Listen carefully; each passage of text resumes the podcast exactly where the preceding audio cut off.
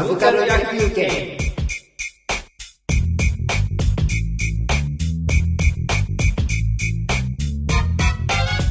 秒速5センチメートルというですね。そこから来ましたね。えーっと新海誠さんっていう人です。僕はその辺のあのスタッフ的なところとかアニメ的なところはよくわからないので多分あの2人に保管してもらった方がいいのかなっていうところあるんですけども最初に見たのは、えー、とヤフーでうん。なんか23 2007年ぐらいかな。特別にその公開しますみたいな感じでやってて、えーその新海誠さんっていう方がどういう方なのかっていうのはいまいちぼんやりしてるんですけどもともとなんか自分一人でこうアニメを作ってて一人でやってててそれをんなんかこうすごい人気が出てうん。みたいな形で。で劇えその前にいくつかあるんですよね。OVA 的なやつ、えっと星の。星の声で声が初めてでその次が雲え雲の向こう。約束の場所。場所あれ？あれはどっちやったの？あっちが秒速5センチメートルかどっちが先やったのかな？とかいうのがあったとはまあ後々知ったんですけども、うん。えーで秒速 5cm っていうのをなんか多分ヤフーのその予告編かそのえっ、とねなんか期間限定でヤフーが公開してたと思うんですよねその1話だけ。確か3部作で、はいはい。えーえー好きだと言ってタイトルが出てこないんですけどその秒速 5cm の第1話第1部みたいなのを見たんですけどえー、とストーリー的なものっていうよりなんかその背景の感じとかがですね、ものすごい絵があー綺麗だなーっていう。空の絵がめちゃくちゃうまいんですよね。うん、僕が一番その気に入ったのが第1話では出てこなかったのかな。うん夜空で星が出てて、うんうん。星が出てるのにちょっと夜明けであの太陽が差してて、雲がちょっと赤みが差してるっていうあの現実ではありえない空なんですけども、うんなんかそれがあの人の作品によく出てて、うんああであの子供中学校くらいの時に美術の本でうん。えっ、とねギリシャの、えーオリンポスなんとかって言うんでしたっけあれは。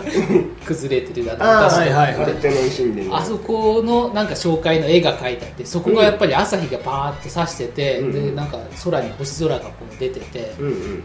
でそれの絵がものすごい好きだったんですね。それあの単なる挿絵だってあのうんうん。有名な絵ではないと思うんですけど、でその絵がずっと好きだったのがなんかあそれと一緒だと思ってこう、ね、見て気に入ったのが真っ先だったのかな、うんまあでもよく見てみるとえ見てみるとというか、えーで、えー前編見てみたんですけども、えーなんていうんですかね。あの基本的に僕は後ろ向きな人間なので あの昔とかにですねなんか,、なんか子供の頃うん。の幼なじみとなんか別れてみたいな話うんなんですよきついですよねこの年になるとあの子たちはで現実にじゃあ自分にそんなあの可愛い幼なじみの友達がいて、うんなんかお別れした話があったかというとそんなことはないんですけどもあたかもあったかのようになんか自分の物語のように勝手に錯覚してこう見てて、うんああなんかこういうのがあったらいいよねあったらよかったよね話としてこう自分の中で消化して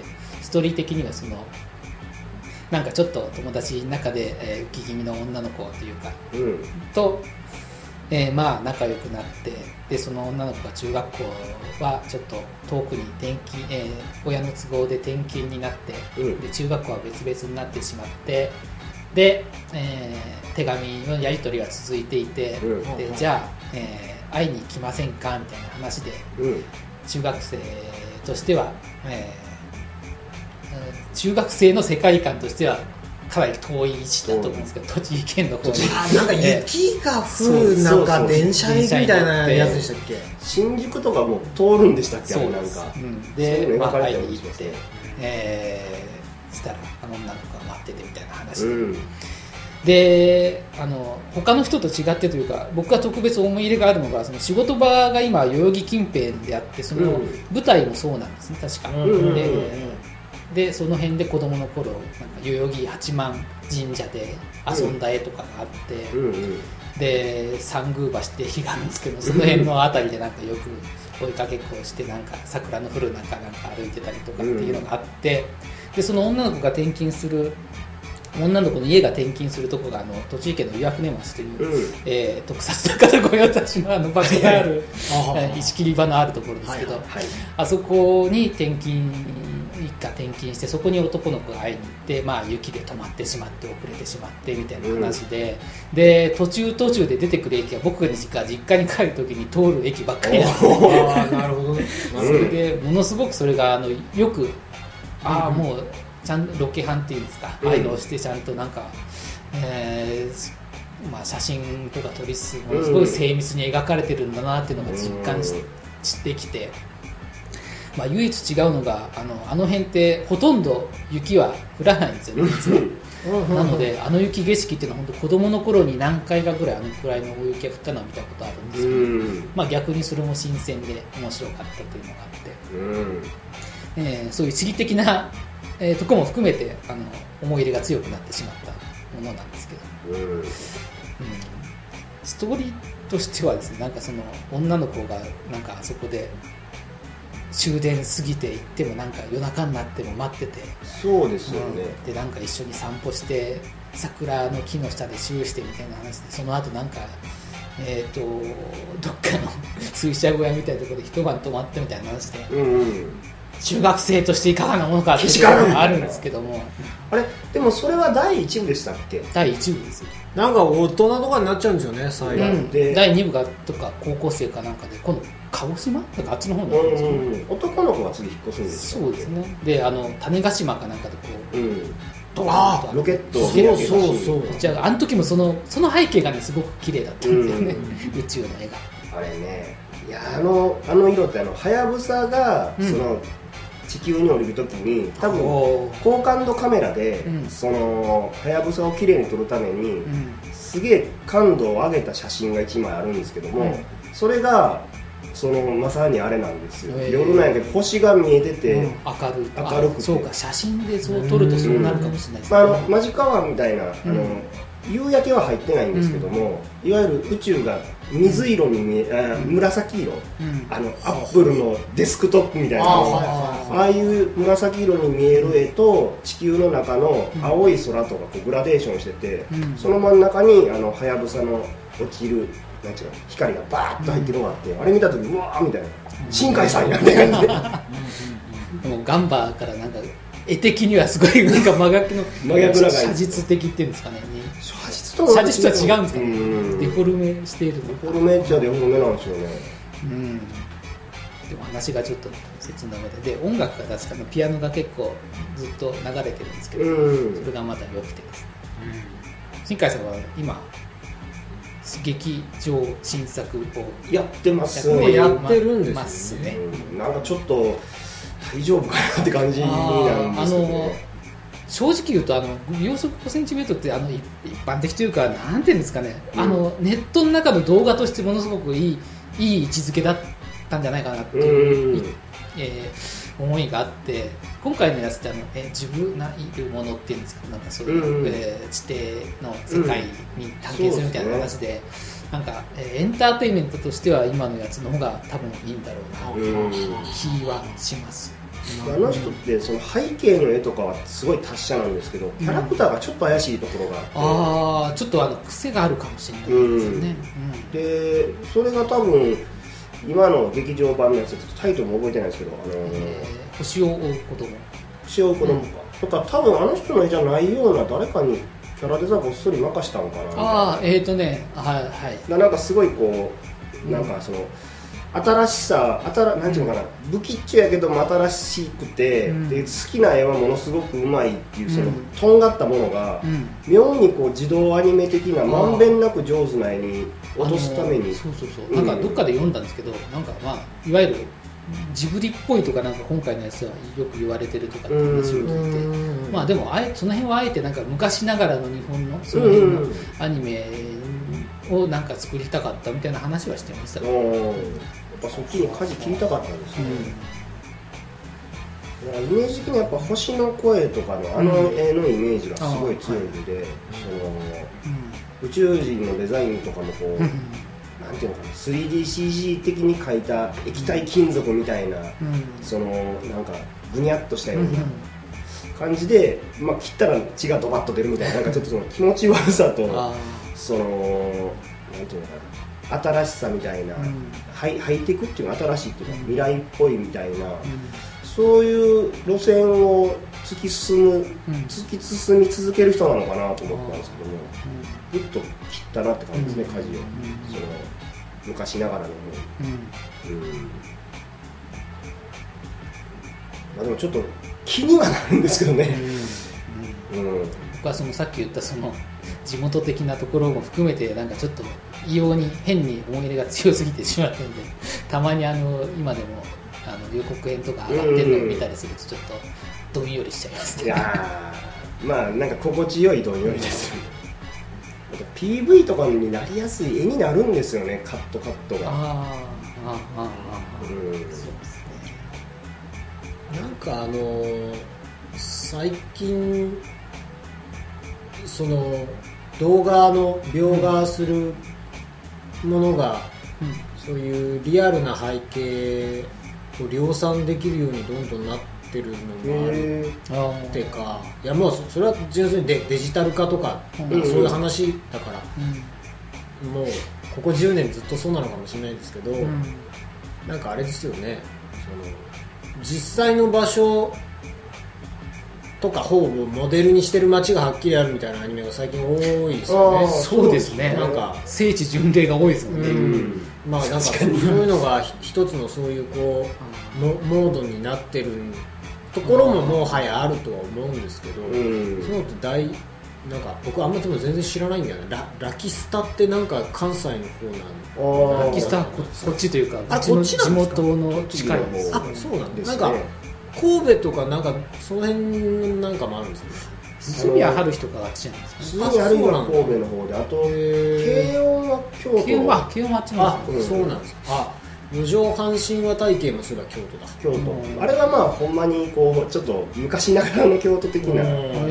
あそうか。そうあ中尾さん京都だ。僕京都ですからあのまあ京都って言ってもあれなんちゃうかな。あの学生運動まではいかへんけど時代的に。時代的にはあれがそのうん学生が寮に住んでだから多分四畳半のあれって立命館かどうしたかその辺の子らなんちゃうかなみたいな。あそうなんですうん、ね違ったかな？なんかまあでもあのあの辺の学生のノリってあって、うん。京都の昔ってその辺はすごい勢いがあってその空気感に似てるなみたいな。あーなんか京都大学のす学祭のスローガンがやばいみたいなのがネットで出て。なんですかなでもちょっと忘れちゃったから話が広げられないなんかそういうのが最近最近にはもうここずっとあるんだなと思ってここら辺でなんかないのかなと思ったけど。うんまたあんまり思い浮かばんですけどろくでなしブルースのジョージをなめんじゃねえっていうセリフしか出てこなかった、出てこうへん割に別に吉祥寺っぽい絵ってそんななかったような気がする。たまたまあのねお鬼塚？うん。あ渋谷でしたっけ？鬼塚が一回攻めてくる時とかにあのー吉祥寺のあの改札のところを、うん。みんなでこうバーンって越えてうん。殴り合うのかな、うん確か。へお互い鉢合わせちゃうんですよ確かそこで。おそれで突然こう改札をパーンってパッチギの世界ですよねみたいあなかななんかあそうと次も京都や ああそうなんですねなうん。ー武蔵小金井とか昨日うん昨日一昨日ぐらいに知ったんですけど、ううんるせえやつらって昔あった、はいはいあはいはいあれがどうやら武蔵小金井らしい、えー。そうなんだ。うん、それ言ったら池袋って結構多いかもしれないですね。あ池袋ウエストゲートパークーそうドラマのしあれとかね。あなんだっけ？デュラララって池袋なんでしょあれ思いっきり池袋ですねであれはどういう話なんですか？あれは ひどいな。ひどいんですよ。あれは首なしライダーの話ですよ。うーん。だからデュラハンっているじゃないですか。首なし騎士の伝なし説ライダーえそれってあの大昔からある？大昔からあへるそーのそのデュラハンの話ですね。あそうなんですか現代に蘇ったデュラあハンで。えー、あれえー、っとジョニー・デップが出てた。うんうん。えー、あなんだったっけ？名前出てけない。ジジイや。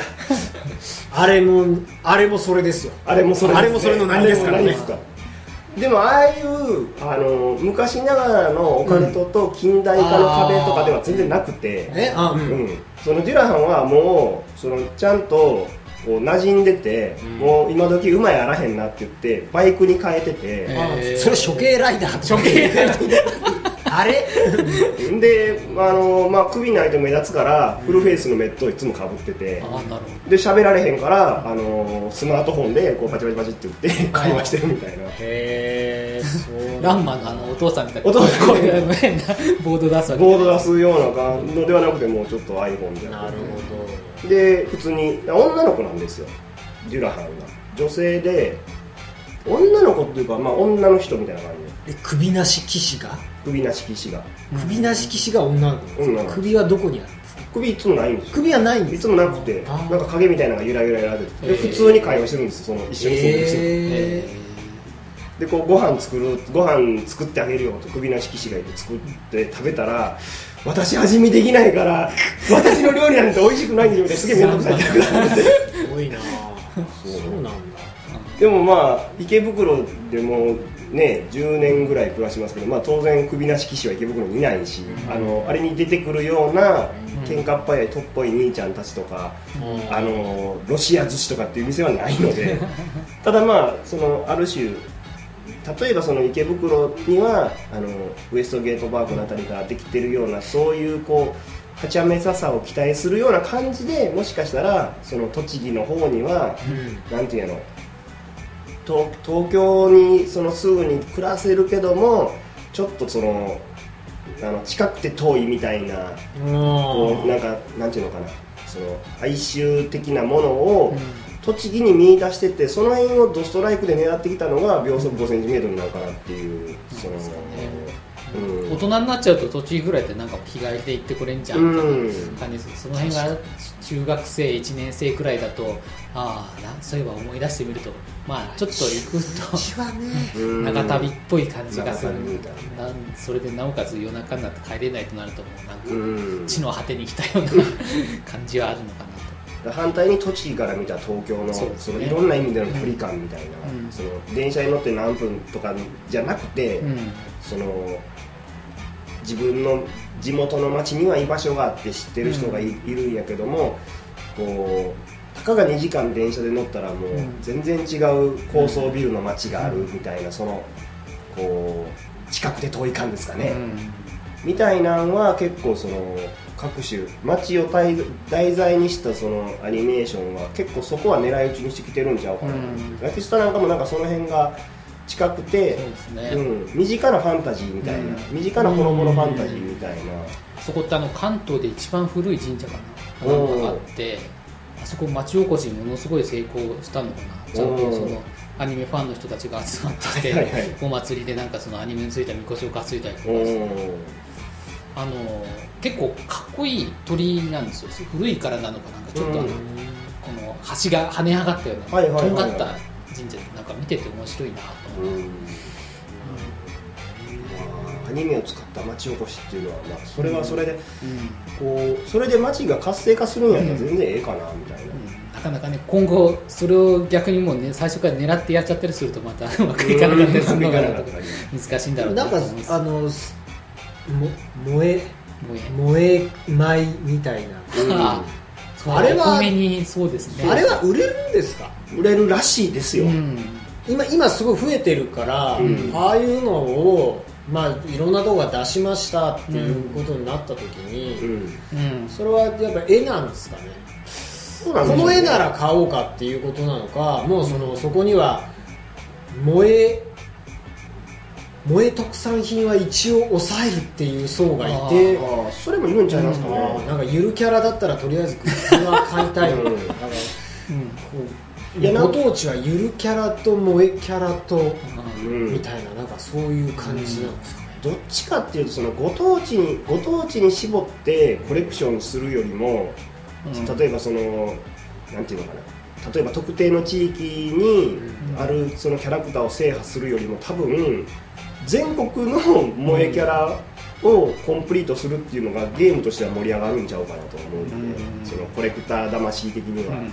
その全国の米の米袋全部ゲットしたとか、うんっていうのを頑張ってる人はむしろ特定の地域を掘り下げて頑張る人よりもあ熱心にやってるんちゃうかなと思いますね。なんかそういうそうなのー有名な絵絵絵師さんっていうんですか？なんかそういう人がやったりするとなんかやっぱり飛びつき度合いが違ったりするんですかねどうなんでしょうね。僕あ。んまり興味ないんですようね、ん。まああのなんかの主人公がけ描かれてればその、ね、アニメ好きの人がその思い入れの余波として買ったりっていうのはあるんですけど、あれが単体のキャラクターとして確かにそのどの程度このあのなんだろう思い入れがみんなあるのかっていうのはそうですね。分かんないですけどね。だって絵であってキャラクターではないですからね、うん。その米に米袋についてる女の子っていうのは。うん。そんなこんなで。強烈に脱線しますから秒速5センチ5センチメートルあそうや。ちょっと無理やり戻すと松井さんとかって結構自分で手書きアニメ描くのとかって結構好きな人じゃないですか。目、うん。まあ今はそんなにやんないですけど。その辺考えたら新海さんって結構その星の声でなんていうのそのほんまに一人でやった人じゃないですか。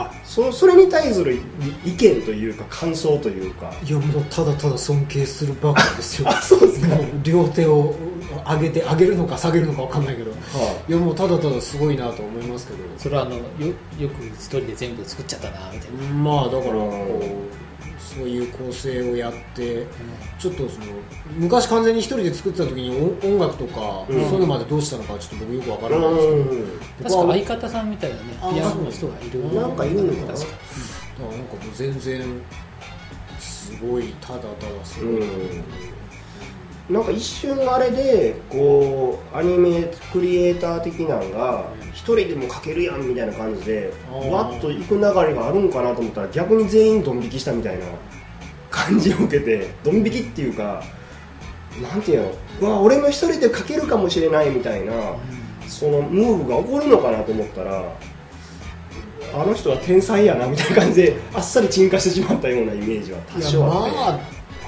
まあでもその自作アニメーションみたいなものが YouTube に上がるみたいなものは一定量常にあるから、あそっかそっか。前に中尾君がなんか紹介してくれたなんかあありまりませんでししたたね。なんかあのちょっと女の子がひたすら走るやつ。みたいなああはいはいはいなんとかの告白やった。うんうんうんうんうん。あれなんかすごいだからそういうそのなんだろうネットで一気に評判が広がるみたいなのにも載ったから、うんうん。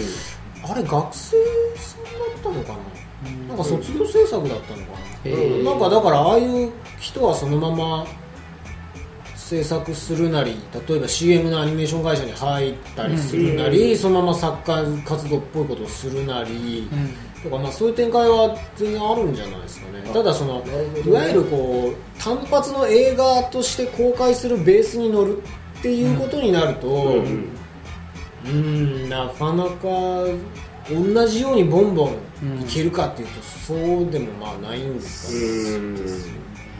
じゃあ YouTube とか名としたら結構自作アニメはあのありますよ。なんかひねひどいひどい。